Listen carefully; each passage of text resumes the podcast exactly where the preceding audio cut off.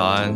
各位早安，大家早安，欢迎大家来到今天十月六号星期四的全球串联早安新闻。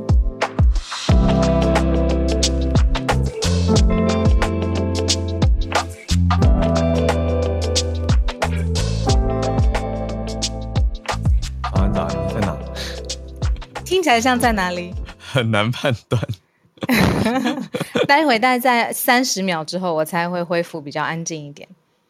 还好，现在也不是吵，现在现在感觉是在一个真空的机房感。真空的机房 没有真空啊，真空可能没声音。机房是一个很安静的。我大概在三十秒，我才会恢复一般正常的声音。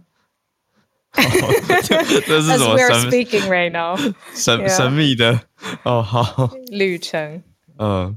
还在还在还还在塔斯马尼亚，对啊，还在塔州。呃，昨天我们看到了 超级多，我知道我们有听友也在塔斯马尼亚，然后对，我觉得这太神奇了，太神奇。然后塔斯马尼亚不是说五十二万人吗？其中一个是我们听友，至少搞不好不止一个，至 少至少。对，然后嗯、呃，我们昨天开车很长的时间嘛，然后呃，看到非常多，我只能说数以千计的。绵羊，然后 绵羊离道路也非常非常近，然后但是这种有一个特色，真的好好笑，我做梦都会觉得很好笑，就是那些绵羊它们动的幅度非常的缓慢，所以你如果看的时间不长，就会觉得它根本就是站在那边完全没有动，然后你看久了，你就会觉得这些绵羊是真的吗？然后它很可爱，有些就是毛非常的 Q，然后有点脏脏的很厚，然后有一些就 忽然之间被你知道完全毛被被剃掉，然后它就变很瘦一只的。然后我们看到数以千计的，哇，真的不是在说快一千只，我觉得我们看了上千只的绵羊，然后有看到牛还有马这样子，对，他们是不是都成群移动啊？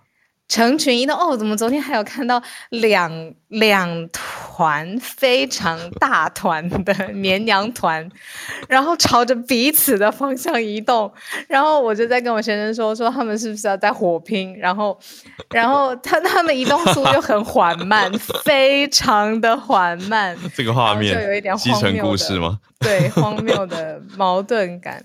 然后我们就是在开玩笑说，这些绵羊搞不好是假的，因为他们你真的不仔细看，车速比较快嘛，你看过去，它就是没有在动。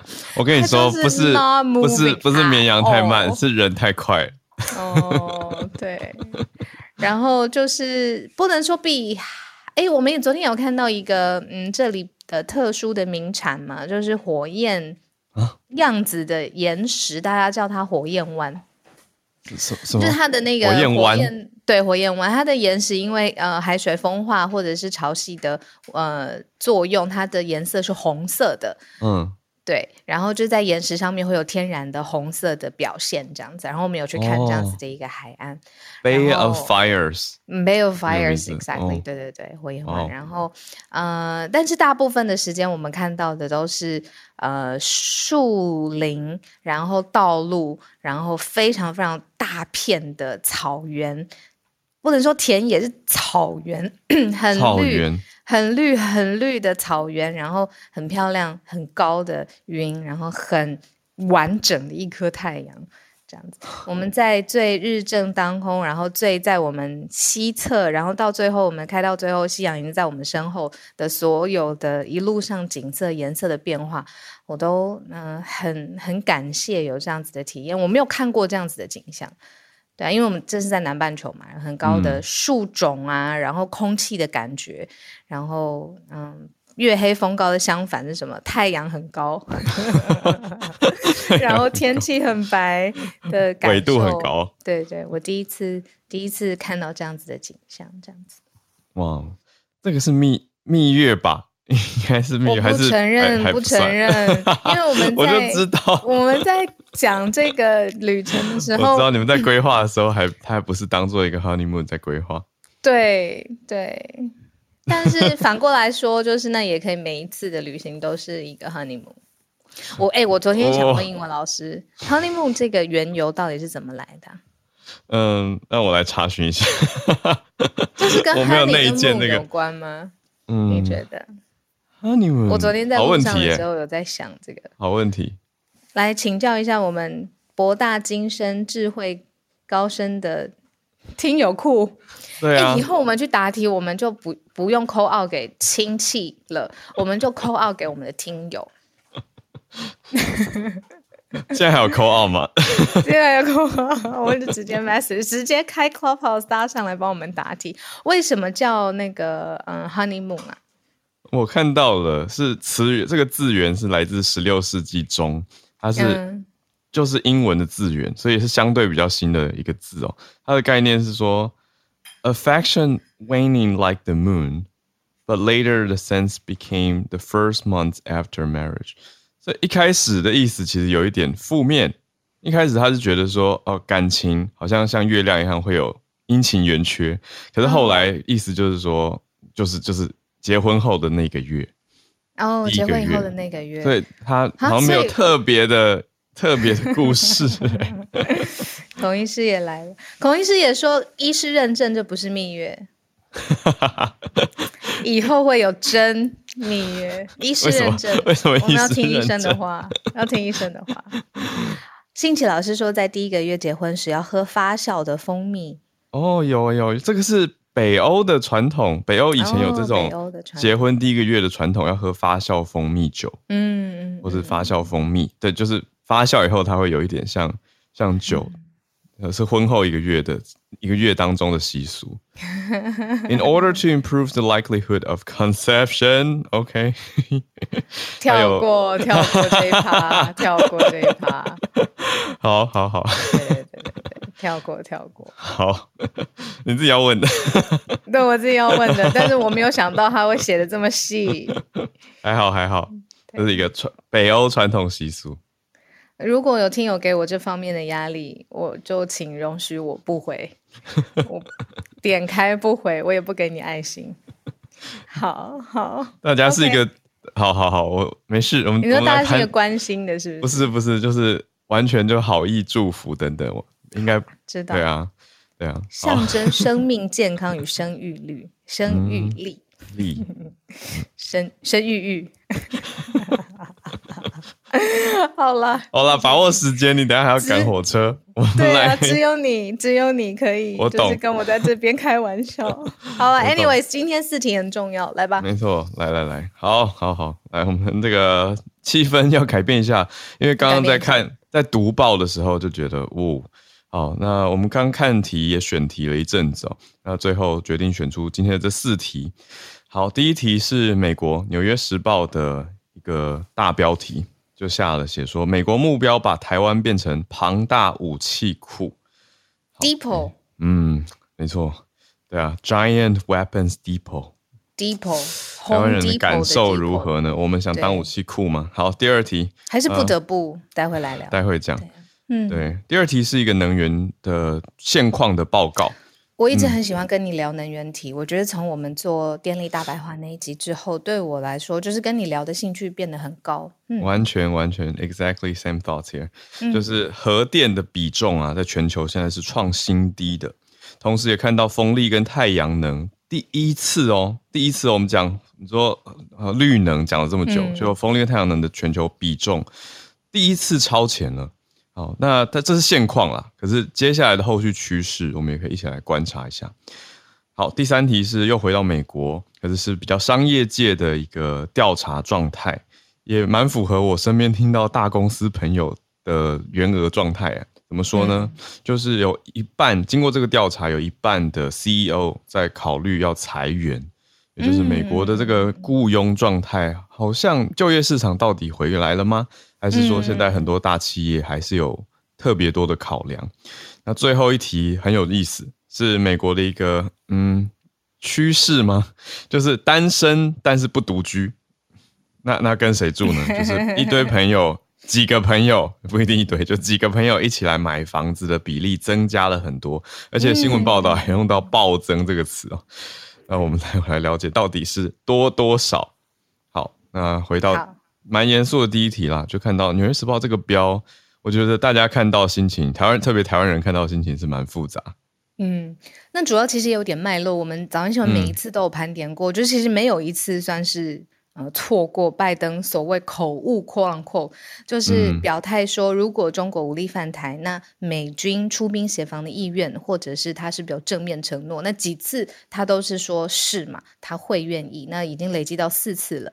所以《纽约时报》呢，最近的一篇新的呃立场，他就说，其实如果中共武力犯台，美国接下来的计划是什么呢？当然，第一件事情就是要我们有能力反击嘛，所以要让台湾变成一个具备。充足武器，而且可以抵抗中国军方的豪猪，用的是这个豪猪，哦、我猜是不是 Hound 啊？不是不是，然后呢，是那个啊。之前之前有一些对，希望台湾变成一些智库的分析嘛，就建议台湾的政策方向是把自己变成一只变成一个刺猬刺猬样豪猪，对对对，就长得像刺猬，这种身上有刺的猪叫豪猪 Porcupine。那这件事情在文字上面表达的更呃专业一点，或者更有分量一点呢？New York Times 就是把它称为的标题是“美国计划将把台湾变成庞大武器库”。嗯，意思就是呢，其实有现任跟前任的来自军方的官员表示说，如果你看现在呃中国对于台湾的海空演习。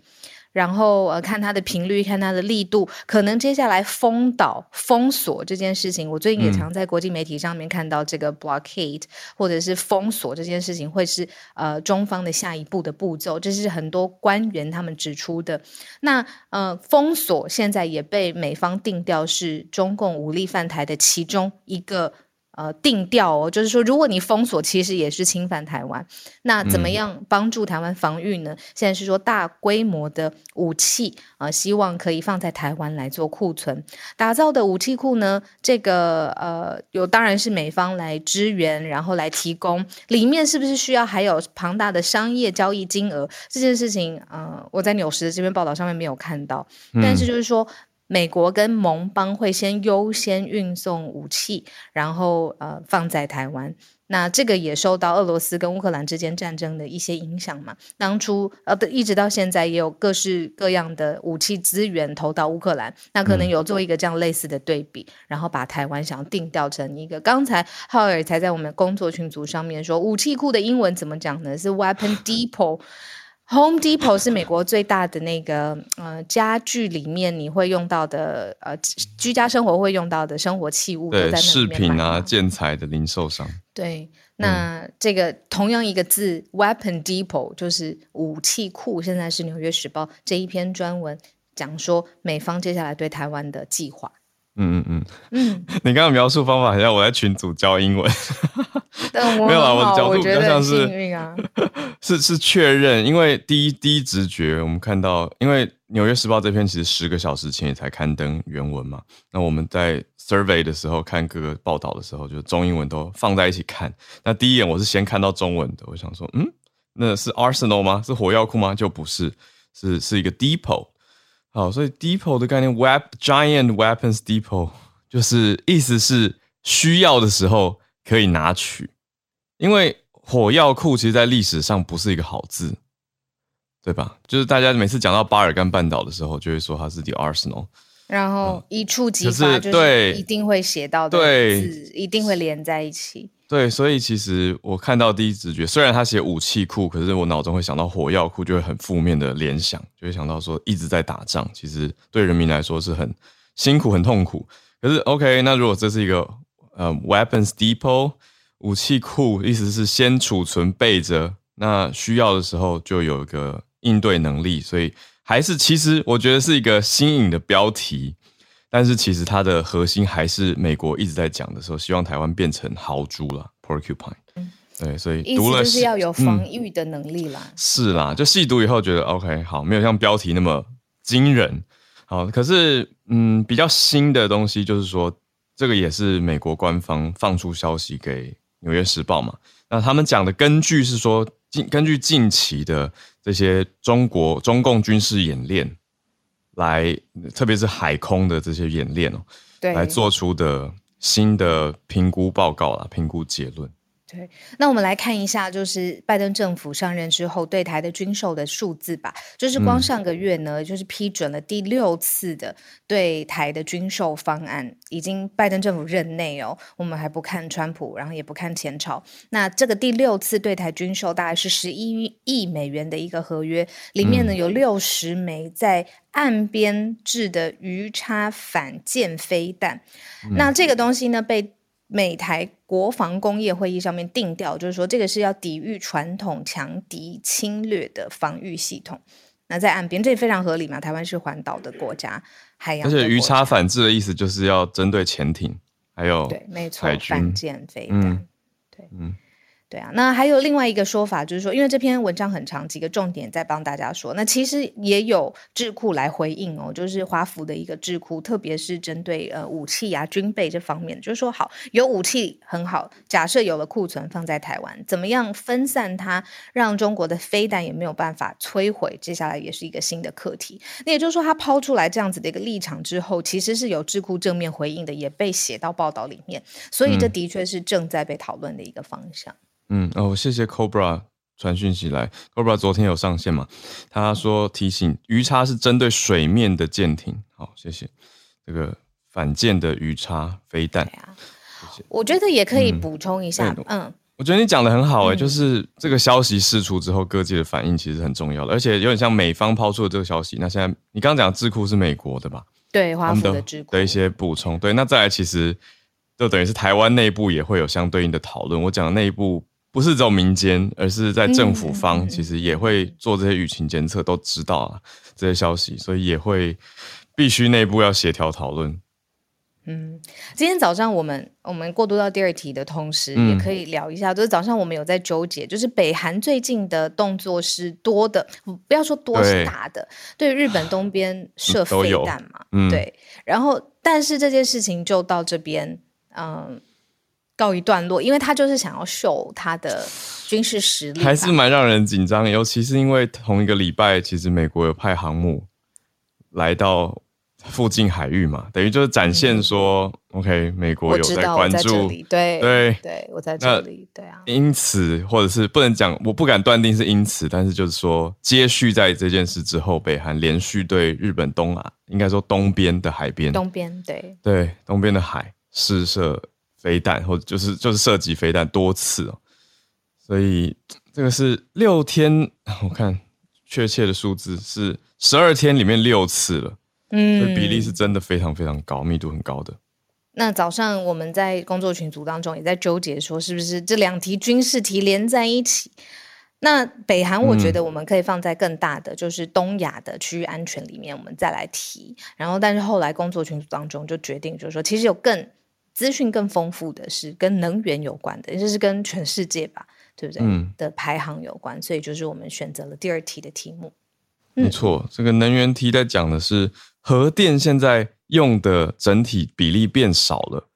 好，那报告有提，还有提到说，乌俄战争作为一个前车之鉴，要警告核电厂在战争时候的风险。嗯，因为现在核电厂是乌俄战争的一个。大家关注的热点之一嘛，好，那这个报告来自德国的能源专家施耐德，他叫做呃 Michael Schneider，那他就在柏林发了今年的这个世界核能产业现况报告，所以它整体是以 nuclear industry 的状态去调查的，那呈现出来是正在运转的核电机组呢，降到了三十三个国家，总共四百一十一座。这样占全球的发电比例百分之九点八，是四十年新低。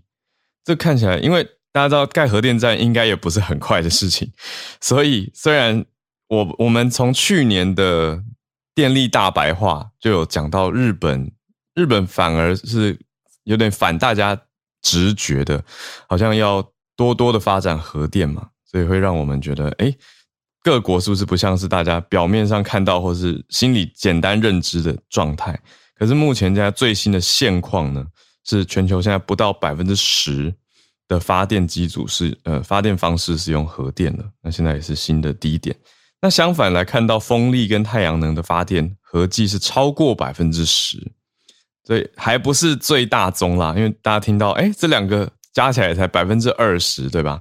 可是至少呈现出来是第一次超越了核电的占比，这是在全球哦，就是你说十个发电选项里面有一个国家或者是一个一百十个有一个的比例啦，他就会选择太阳能或是风力，是合计起来的。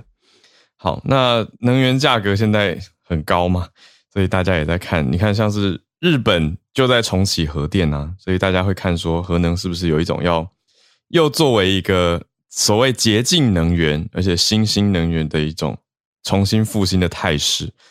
可是，呃，Schneider 他做的这个报告，自己做的结论，他反对说核电是国际趋势，他看到的是核电的占比是下降的。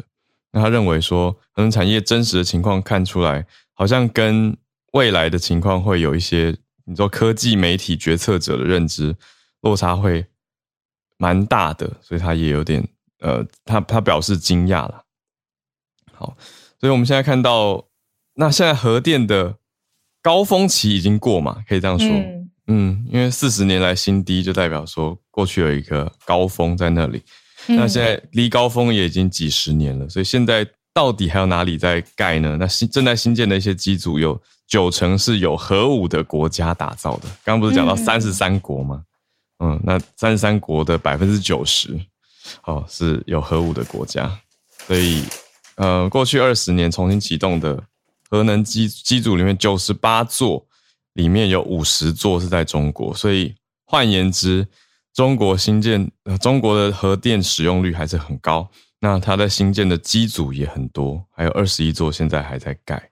那中国是第二年超过法国了，大家知道吧？在和好，我好害怕。我最近有收到听友的指教，我不要用“大家知道吧”来开头，不好意思。是吗？有人说这个开头。对，有人说小鹿不在的时候，浩尔变成脱缰野马，让我反省了很多。好，你知道我是想要脱缰野马是什么意思？就是就是我我上个礼拜有一天自己主持，然后我想要让整个气氛再热一点，所以我的用词可能比较重吧。我有下一些 spice，对，结果听起来可能太太讨人厌了，我深感抱歉，我不是那个意思。好，所以总之。他觉得小鹿不在，浩尔有点太奔放。好，一一个听友写的，然后所以我我我看到，好，那也可以尊重浩尔他自己想要主持的时候他要的风格。我有啦，我我很多反思啦，就不是不是说谁对谁错，而是叫综合调整嘛。好，那讲回来，中国是第二年超过法国了，啊、法国在欧盟是核能大国，那现在的第一名是美国。就以核核电核电的发，嗯，我看一下啊，这是核电的发电量没错，第一名是美国，第二名是中国，第三名是应该是法国。好，那其他你说俄国也有在埃及、土耳其这些地方新建核电核能的机组，所以就会让大家哦想到这个核武啊、核能的技术，当然它是一个同同一个核心技术啦。可是整体来说就。报告最后拉到了核电厂在战争的时候比较危险这件事情。嗯，嗯对，就是我们选择的第二题的能源题。嗯，好。那接下来就是美国的消息喽，可是可能也是跟商业趋势很有关系。然后高尔刚刚在开这题的时候是说他身边。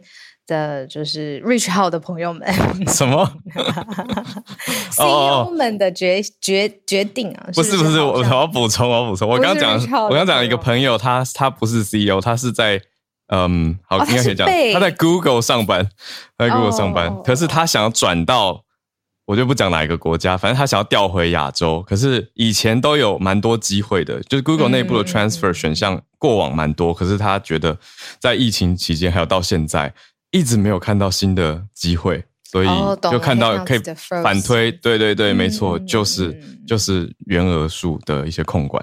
好，我们来用实际的呃数字来带大家理解一下现在的趋势。K P N G 它公布了全球企业领导人的展望报告。那在美国呢，十位的执行长 CEO 们哦。九位，这个数字很高吧？认为接下来一年经济是衰退的。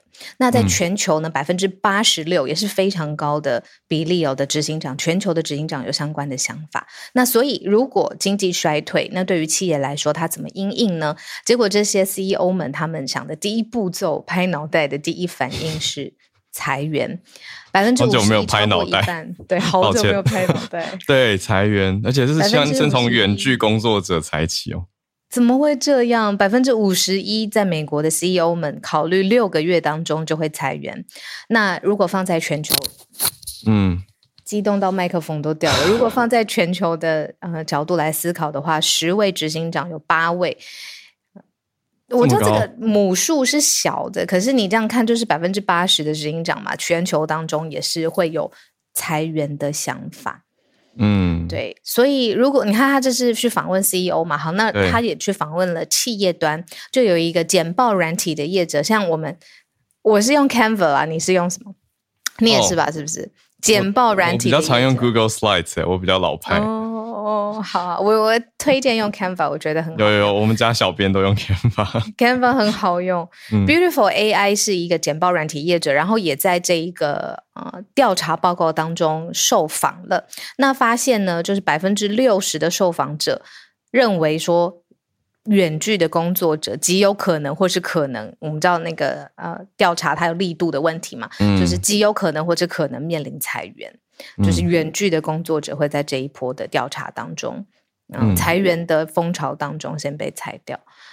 对啊，那这不只是美国 CEO 的一个表示嘛，KPMG 有针对全球的执行长都做了同样的调查，那高度认为接下来一年经济上是衰退的。所以这不仅是你说企业上面你对人力上面的安排，是说这些 forecast 它是怎么看接下来一年的经济上面的表现？嗯，讲到这一题就会 觉得资。资方跟劳方会有两个很不一样的角度，就是用劳方的角度就会觉得啊，怎么说裁就裁，或是把大家这样就就就去走了。可是用资方的角度，是一个很血淋淋的公司撑不撑得下去的问题。好，你说好，也许大公司它资源相对多，没有到撑不下去这么惨的，没有到撑这个程度，可是它也必须要预做。准备来看看到底公司，因为很现实，就是看财务报告嘛，就看营收状态跟人员的比例，还有各个部门的所谓的 performance，他们的表现状态。嗯、对啊，我我倒觉得，嗯，对，因为他这边调查样本数不算太多，所以大家我觉得就参考看看吧，就大家有不同的想法。嗯，因为刚刚小鹿讲到的那个 Beautiful AI，它是调查了三千位的主管。对呀、啊。对，到底会不会针对我的意思说，到底会不会针对远距这件事，好像还可以再观察一下，因为 performance 跟你到底是不是 on site 工作，其实好像会这样说，不一定，对吧？不一定啊。对啊，不同。对啊，对，你看，像我们的 James，谢谢你哦。他说，戏谷现在很多的大科技公司现在 hiring freeze，这顺便学一下职场上面的英文，嗯、就是停止招募了，或是缩编。那包括了 Google、呃、Netflix、Amazon，呃，几个 retail 的厂商也都在拉紧裤带当中。嗯嗯，嗯嗯对啊，有的就像我刚刚开题的时候讲的，它不一定是呃裁员，可是他就是不再续聘，呃，不是不是不再续聘，不再增聘。那过往大家是预期说，哎，开新部门或者会 expand，那你的业绩好，你就要再多找人进来做更多事嘛，发挥更多成效。可是不再增加新的员工机会，某种程度上也是看出他们对经济的一些预估啦，还有接下来的状态要怎么度过接下来的考验。好，我们来到今天最后一题，嗯，最后一题相对比较轻松一点，刚才观察到的一个趋势就是，单身的人聚一集一群朋友一起来买房子，这样子的比例增加了。诶，我们这一次在走在街头的时候，也会看到一些房地产商他们看出来的广告，然后看一下这个地价到底是房价到底是如何。那这一篇呢的题目就是说，现在全球青壮世代买不起房子，好像这个比例越来越扩大了。台湾当然不用说嘛，嗯、台湾。真的是，如果没有澳元支持，真的是很难。那美国的房价疫情之后也有很多波动，那有些地区居高不下。然后刚好这个趋势是跟单身的人数现在不断攀升有关系。很多人呃，如果选择他他自己喜欢他自己。啊、呃，一个人生活的状态，但是他又希望有一间房子。那结婚一定得是买房子的首要条件嘛？现在一个新的思潮是说，哎，不是，你可以交朋友、买房。嗯、疫情肆虐之后呢，现在这个趋势被带动起来了。这是房地产数据分析机构他们去看哦，你买房子 householder，它里面的姓氏到底是不是同一个姓氏？如果是的话，哦、你就可以 perfectly assume 他们是 married couple，一家人，对不对？嗯、一家人。结果发现了里面，发现里面的姓氏是不同的，然后这个不同姓氏的交易数量暴增。为什么会用暴增这个字呢？是因为暴增百分之七百七十一。哎，七倍的意思。对，不同姓氏共同购物，哦、那这个交易数量呢，暴增七倍。对，没错，七点七倍啊，快要八倍，没错，七点七倍。这是过去的一四年到二一年，所以过去算七到八年间的一个数据统计，嗯、来自呃房地产数据分析机构，一家叫做 Atom Data Solutions，应该是美国的机构。对，嗯，嗯，然后我们看一些更。个人的想法好了，比如说，他就访问到一个现在二十七岁非常年轻的女生了，她就说，呃，她不想要，她觉得缴房租是很累的事情。但是呢，如果在这个阶段，她跟男朋友一起买房子，她觉得很不安心，很可能分手。那相对之下，她对她的友情是更有信心的，所以她决定要跟她非同姓氏的朋友一起纠团买房。这个趋势上升七点七倍。哦、那、嗯、呃，文章就是说，接下来共同买房 Z。世代要步入了买房的市场，嗯、或者是我们这个世代比较晚婚，或决定比较，嗯、比如说事业发展到一个程度，嗯、那中间如果有买房的构想，现在是交朋友一起买，一起住。嗯嗯，我觉得这个题目有意思的是，它呈现出来的是世代对于居住还有家庭的想法改变。嗯嗯，我觉得这个是值得大家再多去看，多去了解。对，因为我自己在工作上感觉是 Gen Z。真的有一些思维跟我们不同，就包括把 email 把 email 当简讯写，就不这么重重视格式，更在乎及时性，找到人这种，对啊，所以蛮不同的。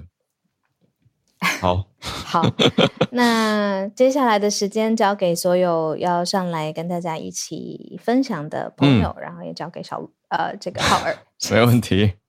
好，哎、欸，你知道我之前有一天就是看那个，我看彭博的一个电视新闻，他们是一呃一男一女一起主持的，嗯、然后男生负责开场的时候，他把他自己说 “this is 什么”，他讲成那个女生的名字，然后两个人就笑到一个不行。我刚 就如果我开场说 “Good morning, everybody, this is Catherine”，没错没错的感觉。然后可是因为他们是长期的搭档，我看他们主持已经很久了，所以我就。嗯对，我就觉得也蛮好的，是一个气氛，气氛感觉真的是一个气氛。然后他们就是自己也在开场的时候笑得很开心，嗯，很自然，对呀、啊。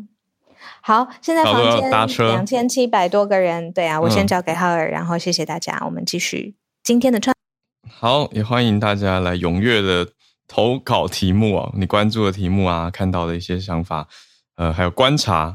在地的哇，讲完很多朋友举手，谢谢大家。我先邀请几位朋友上来，来，那我们先连线到香港这边的听友 Bernard，Bernard 早安，Bernard 开一下麦克，哦，早早早。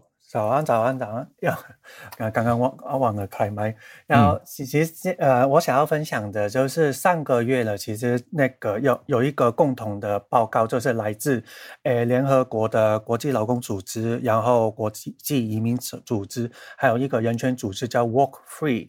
的三个组织一个共同的报告，然后就呃，他的报告就是讲说，其实呃，算推算上一年的话，其实像其实我们全球有五千万的人是符合现在的我们叫做现代奴隶的定义。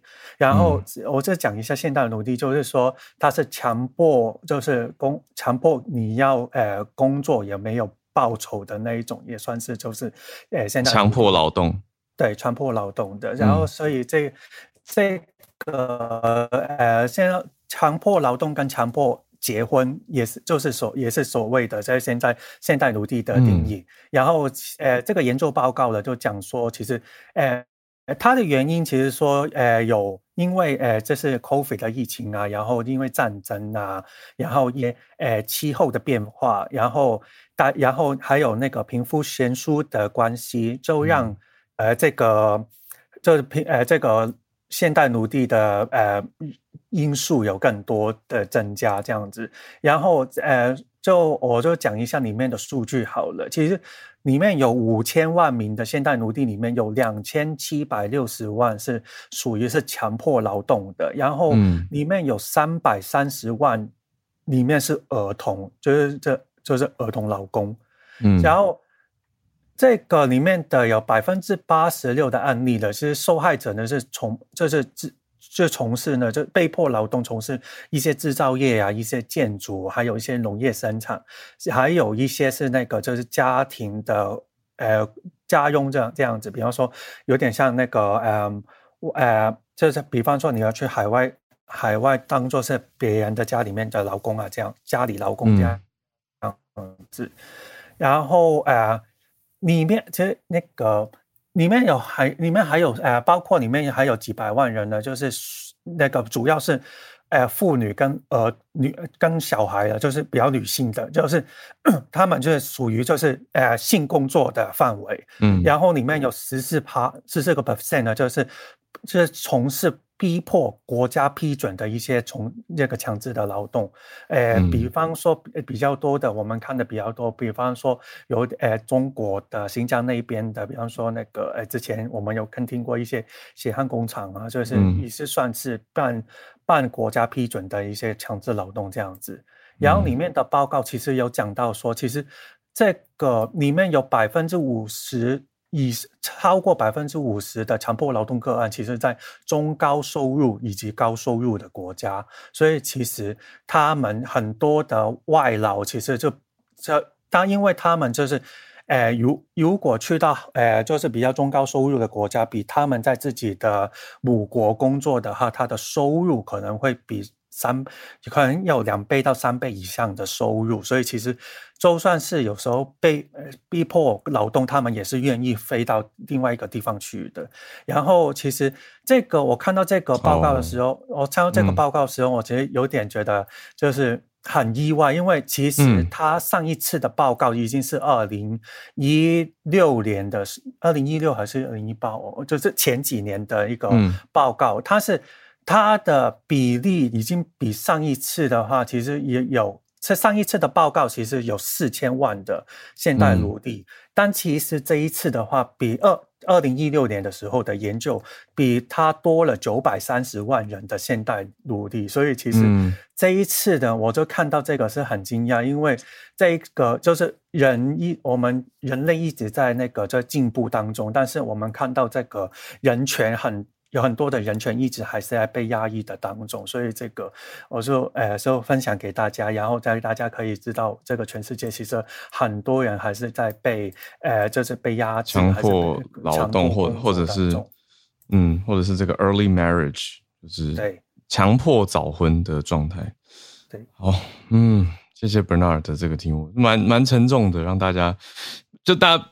你说心底也不是不知道，光是讲新疆的报道、新疆的事情，那就是一种嗯，好。如果用官方的词，在教育营，它也是一个强制的工作嘛，强制的要在里面居住，在里面做事，所以一一定也是有计入到这个五千万的数字里面的。好，可是听到这个报报告，特别是疫情的冲击，我我每次想到这一题，就会觉得很感慨啦，就是疫情对于。你看，我们我们我们在担心的是啊，疫苗够不够啊，或者大家有没有什么保护措施？可是有一些地方是连这个都没有，那就就一定会有衍生出更多这样子的情况。好，我们再继续连线，来到南韩提吗？宇宙虾米早安，早安早安，浩儿早安，小鹿早安，嗯。呃，今天想要分享这一题，这个有点是慢新闻啦。那嗯，它已经呃出现在韩国新闻一段时间了，然后陆陆续续都有出现，是有关于 BTS 的兵役问题。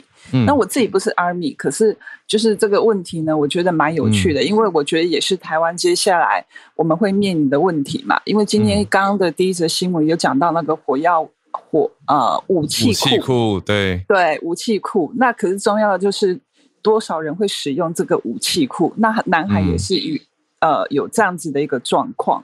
然后 BTS 呢，它的贡献呃是有目共睹的，韩国人也都非常的认定。而且就是认认为说，呃，BTS 贡献非常大的，根据民调的呃比例显示呢，高达了八成，甚至将近九成、嗯、这么高的比例。然后可是呢，就是问到说，那赞不赞成 BTS 免疫的时候呢，其实这个比例也很高，有将近六成。嗯、那可能因为有这么高的民意支持度的关系，所以就是几次啊，最近几次那个韩国的国防部长李宗宪。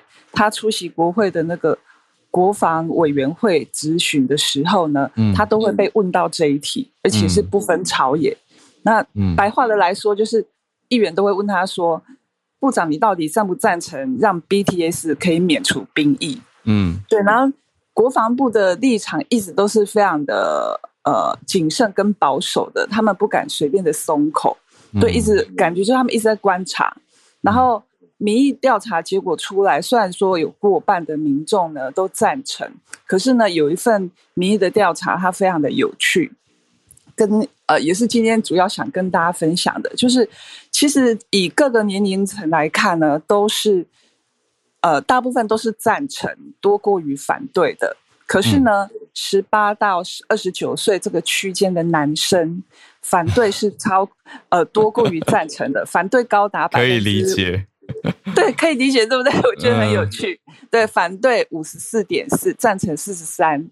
然后三十世代三十几岁，反对占了百分之五十，然后赞成四十七点九。那意思就是说啊，还没有去当兵，快要去当兵，或者是刚当完兵的这些人，嗯、他们其实是反对 BTS 免除兵役，甚至是呃 BTS。服替代役的，嗯嗯，对，然后所以就是，呃，这个结果出来，我观察到最后，这个结果出来之后呢，国防部长接受相关，呃，在这之后接受相关咨询的时候，他的说法就变得比较不一样了，嗯，比如说他就会说，嗯、呃，他觉得 BTS 啊去服兵役是值得值得期许的，嗯，对，然后。议员又问他说：“其实，因为就是韩国已经有好几个法案提出要修改所谓的兵役法，然后这个兵役法当中的修改的内容当中呢，就是有让 BTS 可以有免疫的机会。嗯，然后就问部长说：‘哎，部长，那你支持这一个兵役法吗？’嗯，对，然后他就说：‘哦，我会尊重国会的决定，如果通过这个兵役法的话，但是呢，BTS 服兵役是值得期待的。’就不断的这样子说。”然后我讲，我补充一下那个韩国现在当兵的状况，他们其实时间是比台湾长很多的。我以前的认知是两年，呃，一年，现在是一年半到一年八个月。OK，哦，就是直接去当兵这个状况。嗯，然后如果是替代的话，时间就会更长。哦，对。嗯感谢，所以可以换句话说，支呃赞成说 BTS 的文化贡献很大啊，让他们继续做演艺工作啊，拓展影响力，不用当兵。那这一种支持者是以女性跟老幼为大宗，但是男生如果是兵役龄的男性哦，都偏向觉得要要公平起见 这样子的感觉。对，嗯、对，就是他们相对，我觉得感受到是一种可能。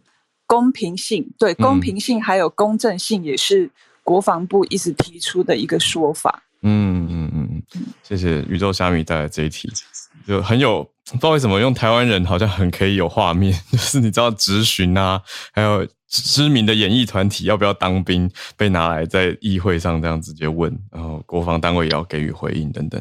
好，谢谢虾米这个题目，让大家知道哦，BTS 的兵役问题在南韩是一个。嗯，大题目。那我们继续连线到东京来跟翠翠连线。翠翠早安。哈喽，早安，小鹿早安。嗯，这个也算是一个慢新闻，是我之前有就是上台有讲过的，就是其实在今年的七月中的时候，算是我一个朋友的朋友，他刚好是一个新闻记者，那他自己本身还蛮常去国外比较偏东南亚的地方做一些采访。嗯，那他其实今年七月底的时候，因为其实现在缅甸刚好是处于一个怎么讲军事政变，嗯，比较动荡的时候，很久了，嗯、对，很久了。然后结果他现在在去昨天，嗯、呃，在阳光他们开了军事法庭，然后他被以违反就是通信法监禁七年，另外他又被以煽动罪判刑三年，所以就是目前，嗯、呃，就是有这样的事，就是事情这样传到日本来，嗯，呃，比较。嘛，就是因为说老实话，就是他这次的判决啊，这个军事法庭，第一个他在未公开的情况之下就是做判决，而且他是没有律师陪同的。也就是说，为什么判决的结果会是这样，其基本上是没有人知道。那我们也是刚好，诶有这个消息下传到日本，然后 NHK 或是那个日经新闻都有做了一个报道。嗯，那当然就是那个驻缅甸的日本大使馆，他们也是持续有在进行，是希望他们呃缅甸当局可以早点就是释放九保田彻这样子。嗯，那其实原本在嗯、呃、今呃不九月底的时候，就是因为他现在目前是被监禁在那个监狱，但是他是住在。单人房，听说是人身安全好像没有问题。嗯、那甚至九月底的时候，他的家属跟朋友们有收到，就是从缅甸那边过来，就是他写的信，是说好像目前人没有事，但是希望大家要注意那个目前在缅甸就是发生的，嗯，就是怎么讲，大家看不见的战争。嗯，那其实现在缅甸当局他在九月底的时候也是逮捕了一些，呃，就是。住在那个缅甸的外国人，比如说是之前的前英国大使，就是住嗯住缅甸的英国大使，也是被以入国管理法把判罪。然后另外还有一个是，就是苏珊翁基他之前的经济顾问的那个澳洲人，也是被以违反国家机密法判了三年的，就是有期徒刑这样子。所以其实就是现在呃。报道是说，就是目前缅甸对于外国人的就是管制是越来越严格的。然后我刚好又是看到另外一个新闻是，其实缅甸在呃上个月，嗯、呃，就是他们有呃，因为他们现在就是有那个算是叛乱组织一直在跟缅甸军政府做战斗嘛，但是缅缅缅甸。军政府甚至因为这个原因，他们去攻击了两所小学，就是那个小学附近刚好有叛乱组织，但是缅甸军政府却刻意去攻击小学，然后造成就是有十几个儿童死亡。那这件事情其实在各国有就是进行了批判这样子。嗯，好，那就是如果之后还有缅甸的新闻的话，我还是会再就是跟大家分享这样子。谢谢，嗯，嗯，谢谢翠翠。我现在你一边讲，我也是看到。很就是今天才出来的这个判决消息，那希望一切平安，而且哇，可是这个是不是要要可能要往人权团体，比如说国际特色组织，大家写信马拉松这样的角度去去支持，不然的话很不容易。好，谢谢翠翠。好，那我们再继续连线。今天真的这个礼拜真的是诺贝尔周啊！我们今天看到 Zack 要来跟大家分享。呃，他的领域 化学，在很久没有上来了。嗨，第一次上来，浩日早，小鹿早。哎，你是第一次上来吗？对，哇、wow, 哦，好，因为 Zack 是我的学生，我记错了，抱歉。是，好好，你好，你好。好，今天想要跟大家分享昨天颁奖的诺贝尔化学奖。那他颁给了三位学者：Bertozzi、Meldo 跟 Sharpless。那其中呢，Sharpless 教授就是这是他得到的第二座诺贝尔奖。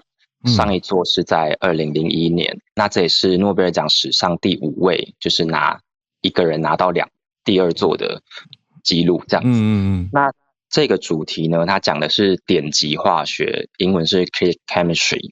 那它其实就是帮我们有机合成化学家的工具箱制造了一个。呃，很有力的工具，那可以想，大家可以想成 click 就好像点一下滑鼠这样，然后这个事情就完成了。那它到底是怎么做的？就是把、嗯、呃，可以想成像乐高积木设计成一边凸一边凹，所以只要把凸的跟凹的压在一起，那就完成了。那如果我分别把凸的跟凹的接在不同的分子上面，那就可以，是不是就可以很快速的设计出一系列各式各样的不同的分子的一个组成？嗯、那这个其实对于呃制药领域在药物合成上面呢是非常有帮助的，因为大家其实常常可以看到说，哦，又从什么树皮或什么海藻。里面分离出一个什么样的化合物，什么成分可能有抗癌的功效之类的。嗯、那但是其实这个都是非常非常少量。那在这当中，化学家还要去想办法，可能是花数个月的时间或数年的时间，让它变成一个呃足够的量可以生产，然后来做细胞实验或动物实验。那好的才会后续进入人体实验这样子。那所以这个 click chemistry 呢，虽然就是它做出来的东西呢，不是呃跟天然物完全一模一样的结构，但它可以很快速的而且很有效率的生产。那它的凸跟凹可能分别，这这这比较深，我就快速的带过，用一个叠氮的化合物跟一个缺类的化合物来做。那它有什么特色？就是它有很好的选择性，也就是凸的跟凸的不会反应，凹的跟凹的不会反应。那所以它除了可以把两个分子接在一起之外，也可以把小的分子或一些我们想要的探针或发光的探针接到大的分子，呃，probe，像是。呃，我们想要某一个蛋白质，或者是某一个呃糖多糖来发光，或者让它可以有一些放射性，我们就可以用仪器去追踪它，就可以把那个凸跟凹的一端装在那个大的蛋白质或多糖上面。那发光的这个小分子呢，也就是我们一般会叫 probe，就是探针，就是接在，就是也设计出。呃，凹跟凸的另外一端，那两个一接，就可以让我们想要追踪的这个蛋白质或者多糖或一些生物的分子发光，或者我们可以去追踪它。嗯、那所以这一位女性的 Bertozzi 教授呢，她的贡献就是让这样子的反应呢是生物正交性，就 bioorthogonal，意思就是说，她选的这个凸跟凹前两位的这样的选择，它们。跟生物体里面任何的化学反应都不会冲突，而且呢，它还进一步应用在可以在活的细胞，甚至活的斑马鱼或者活的小鼠身上去做实验，并不会产生毒性。所以这是一个非常呃厉害的一个实验的设计，就是设计了一种分子，呃，一种化学反应，一个凸的跟一个凹的，它两个一接在一起。那就可以产生一系列呃的分子，甚至可以在生物里面做侦测，这样子。嗯，所以我问一下，点极化学的应用广吗？是用在像你刚刚说的萃取或分离上吗？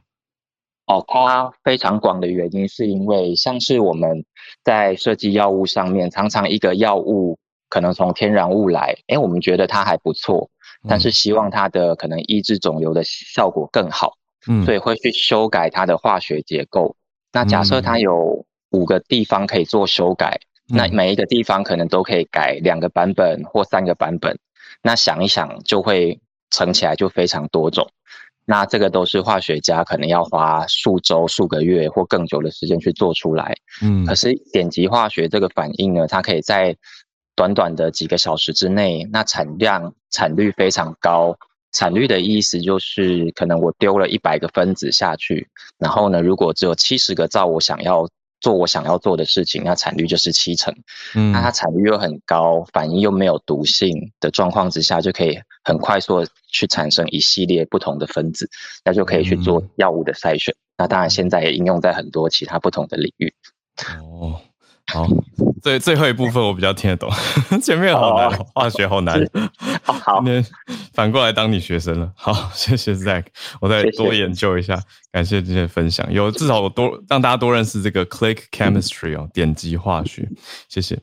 好，那我们继续来连线到孔医师林氏璧，还是今天是林氏璧还是孔医师呢？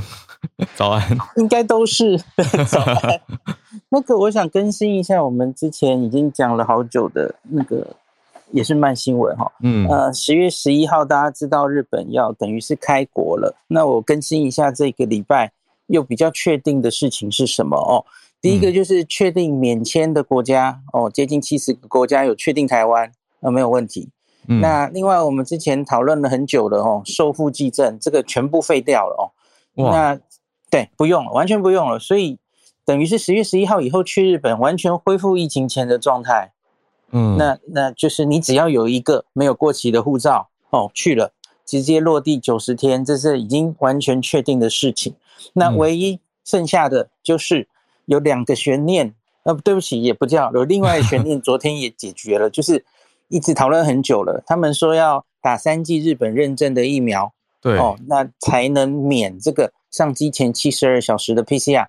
那昨天他们公布了，公布了他们认证的疫苗，其实也完全没有新闻，因为他已经之前就讲了，他是就是看 WHO，那 WHO 的名单跟日本目前认证的名单，其实就只差三支中国的疫苗哦。那昨天就是确定把这个疫苗都公布上去了哦。那那所以就还是没有高端。那我看到我们必胜指挥官也有被问到嘛，哦，就是说啊，我们的外交部啊，还还有进就是各种管道的努力，在跟日本沟通，看有没有可能还是可以互惠了哦。就是希望还是有好消息。可是到目前为止。官方公布的资料其实就是，假如是打高端的朋友，或是你没有打满三剂的朋友，哈，没有打满他们三剂认证疫苗的朋友，嗯，那你去日本就跟我七月去的时候一样，你还是要提供七十二小时内的 PCR 这样子哦。嗯，那这是到目前的状况。那另外一个悬念就是，浩伟也有跟我在讨论哈，就是 这个去日本啊，我觉得大家好像不要不要以为说，哎，我们就很怂恿大家现在就冲出去玩，然后可是。你不要忘记，你有很多功课是要做的啊。嗯，就跟这这几天那个指挥官跟这个卫福部长也有在提醒大家，我们开边境不代表疫情已经结束了，这是两回事啊。嗯，昨天星期三嘛，我们本土要戴口罩啊，呀，对不对？又破五万了。嗯，你你该做的防疫还是要做。呃，开边境是因为现在疫情的控制跟边境管制已经没有直接关系了。嗯，因为你看那个，你本土就每天四五万呐、啊，你边境每天你就算再开多少，它那个一定是九牛一毛嘛。嗯，然后比例不成比例啦，对，就是本土感染的比例极极高，跟你本土得的其实就都是 BA.5 为主。嗯，那也没有近来没有太厉害的新变种出现，所以因此边境管要，可是问题不代表你就不防疫了，这已经。大流行已经过去了，这是完全两回事哈，大家不要误会了哦。新闻甚至还在讨论什么指挥中心是不是要废掉了，要裁掉了，还在干嘛？每天在报数。不，我觉得你是太太小看这个疫。我们毕竟还在疫情最高峰的时候，那现在准备进入秋冬，那我们很担心这个流感会反扑，这全部都需要指挥中心啊，需要。还还没还有最后一里路还没有完嘛吼，那另外就是说回到刚刚说的去日本，那我们现在去日本要有很多准备工作，除了原本的，那就像刚刚讲的，把受付寄证这个东西取消了，可是然后呢，因为受付寄证存在的意义是，他希望你每一个外国人到日本，为了你的健康着想，你万一后续染疫了哦，你需要就医或是怎么样。会有一个日本的公司负责，对，会帮忙你。可是他把它废掉之后呢，这其实就是一切就是回归你自己的责任，个人负责。呀呀呀！我一直以为日本那那是不是要强制医疗保险什么的？目前为止我还没有看到。那可是我觉得其实也不需要等他们规定啊。其实这就跟现在现在台台那个防疫已经进入一个就是完全靠你自己，你自己要知道怎么做哦。我我觉得台湾的大家，特别是早安新闻这个房里的大家，应该都非常知道哦。你你不用管政府要怎么规定的，什么隔离几天了，你自己很清楚这个病毒是怎么回事，你的风险有多大。嗯，我觉得大家要自己为自己做出最好的决定。所以呢，不用管规定了哈。假如你或是你同行要去日本旅游的人是有重症风险因子的人哦。嗯你就应该去买一个医疗保险，就跟你去日本开车，我一直都建议大家，你应该要买全险，嗯，因为不不怕一万，只怕万一嘛。哦，你在人生地不熟、语言又不好的地方、不通的地方，哦，你发生事情的话，你你真的很需要保险哦。嗯，那你要在行前就打听清楚，比方说我染疫了，真的重症需要住院就医的时候，我我可以去哪里？那我该做什么？哦，那保险要保好，嗯。我觉得，然后你可以做的行前准备，其实我这阵子已经写过很多文章跟大家分享嘛，就是我在日本那四十天我是怎么做防疫的嘛，嗯，那我我准备了什么东西哦，带什么防疫茶什么的，我都有写文章了哦，嗯嗯，所以这些文章是我们疫前疫情前开开心心去玩，呃，不会做准备的这部分哦，那我觉得大家都可以参考一下，要加进来考量啦。对，就是风险，白话文是风险回归自负了，所以大家风险高的人，就是的确要比较麻，嗯，也不能说麻烦，就是要多做几步啦，你要多做功课。那如果风险自己评估自己风险比较低的人，可能相对也许不用花这个心，可是也要知道现在跟以前是不一样的。对对。嗯然后就是，呃，我个人是不是很担心这样子的开放哦，嗯、会让台日两边疫情在升温什么的哦？因为其实真的就是 现在疫情升不升温与否是跟你国内的疫情控制那个 NPI 有关，那跟那个境外一入已经没有那么大的关系了哦。等到你国内哦，大概这一波染疫的人差不多了，嗯、呃。该传的都传到了哦，打疫苗加上自然感染有一定的程度，那个疫情就会下来，跟你的边境管制已经没什么关系了。大家看全世界其实就是都是这样子吧，哈、嗯，这个我觉得大家不用过于担心。那最后很小的时间讲一下，就是日本昨天也有个新闻，可是国内我看目前大家还没有在报，嗯，呃，也许会开始报哈，就是日本通过了。昨天通过了两个重要的 EUA 哈，一个是次世代疫苗 BNT 辉瑞的 BA Five 的双价，哦，就是美国在打的那美国的那个，嗯，是的，他们也通过了哦。那另外是他们也要开始打小朋友了哈，小小孩，他们一直还没有嘛哦，我们其实很早就开打了哦。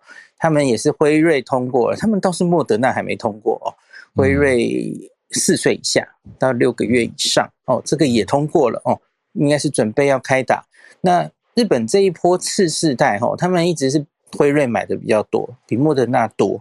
那我看他们是预期到十一月中旬之前呐、啊，他们可能会进货批货到四千多万剂，四千万哦。然后他们是希望在今年年底前，把所有十二岁以上，呃。目前已经打完两剂，可是还没有打到第三剂的所有成人哦，十二岁以上了哦，都能打到次世代疫苗，然后全部接种完成，今年底前哦，这是他们的计划。嗯、那所以莫德纳也申请了哈，BA five。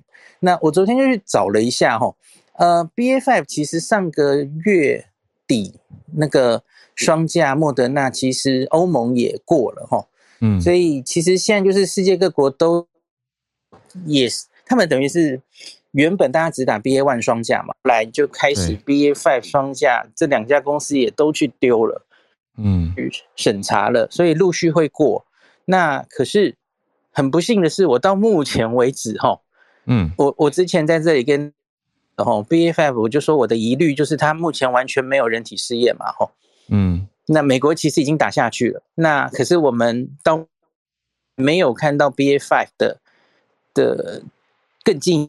我昨我仔细去看，昨天日本过了 BA.5 BNT，那它到底是依据什么过的呢？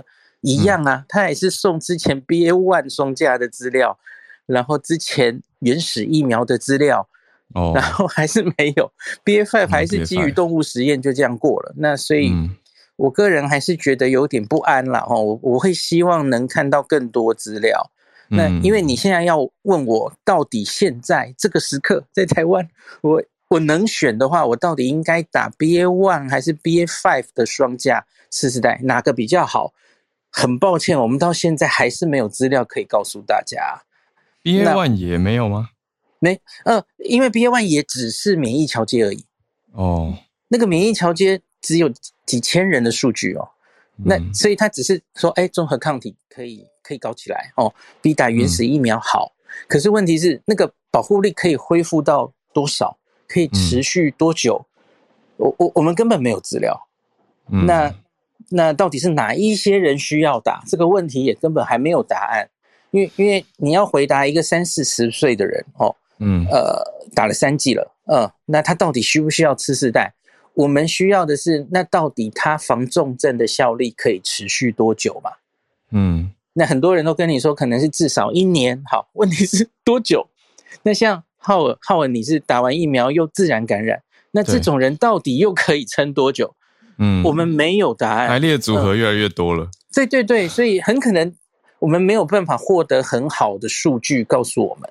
那我个人是觉得，以学理上建议大家，应该不是所有的人都需要这个次世代疫苗。嗯，那特别是就就跟以后啦，以后一定是这样啦，因为跟流感疫苗一样，那每年打一次，那每年也是重症风险高的人打就好了哈，不需要大家全部都去打。我觉得这一定是趋势啊，哦，那所以我觉得就是大家。自己再看看，像日本这样子是希望大家全部都去打次世代哈，我我就觉得也是，嗯，嗯 也是有点大胆，我们就继续看看好了。而且但但是还不知道大家接受度对不对？现在是刚通过，对，它是通过，然后它好像是明天还后天会是类似疫苗咨询委员会的会去开，就是到底该怎么打哦，哪些人就是详细的方法会出来，那我们可以再看看。那他通过了，跟到底有多少人会去打，嗯、当然是两回事嘛。对啊，嗯，那我们再看看吧。感谢医师了解。嗯，对啊，就是有一种真的要共走向共存的正常化了。那希望一切往好的方向走啦，因为这就是终于有了一些政策上的变化跟调整。那我们就要继续的观察，这才是现在的重点。等于嗯，要认知到现在跟以前不同了，所以继续的。希望一切往好的方向前进。感谢今天所有跟我们串联的朋友，Bernard、宇宙虾米、翠翠、Zack 第一次上来，还有林氏璧孔医师，谢谢。那我们明天礼拜五，哎，转眼礼拜五了，好，轻松一点。明天礼拜五早上八点一样会跟大家准时串联，我们就明天早上见啦，大家拜拜。